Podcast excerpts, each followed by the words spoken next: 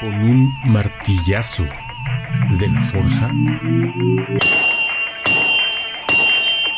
encapsulamos el metal. Carlos Treviño, Carlos Treviño, rocklightradio.com. Encapsulamos el metal. Encapsulamos el metal. Saludos y bienvenidos de nuevo a otro martillazo de la forja. Esta vez tenemos The Headless Children de la banda Wasp de su álbum homónimo de 1989. Este es el cuarto álbum de la banda y salió a través de Capitol Records. Alcanzó el número 48 en la lista Billboard de los 200 más importantes en 13 semanas eh, del año.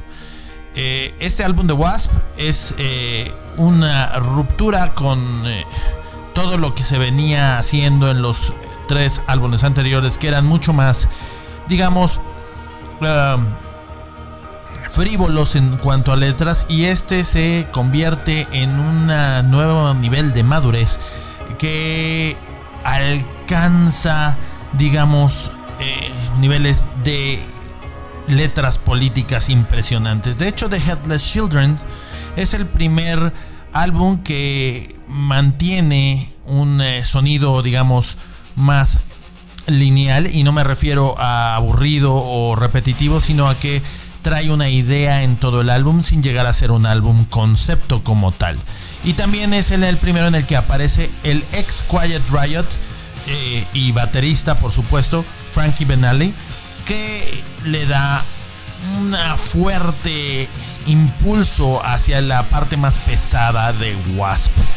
Eh, Chris Holmes no mm, es el último álbum de estudio donde aparece Chris Holmes que se reuniría después en el 95 con el álbum Kill Fuck Die pero que desaparece en la época del que es probablemente el mejor álbum de Wasp que es el Crimson Idol pero este disco es sin embargo un disco muy importante para el metal en sí. Es un disco que cambia esta idea de una banda absoluta y totalmente, digamos, eh, frívola y dirigida hacia el rollo del sexto y la convierte en una banda con una opinión política profunda y dolorosa. Es el primer cambio que da eh, Blackie Lawless, el hombre fuerte de la banda, y que lo va llevando poco a poco hacia donde lo conocemos ahora. Eh, The Headless Children, que es la canción que vamos a escuchar, tiene ya un poco de experimentación y se escucha fuertemente influencias de el metal progresivo en su simiente que estaba apareciendo en los años anteriores.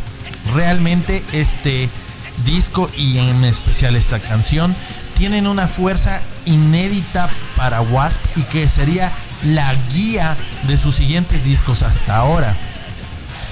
Wasp presenta un verdaderamente un verdadero álbum maduro, un verdadero álbum sin eh, peros y que es una delicia de escuchar.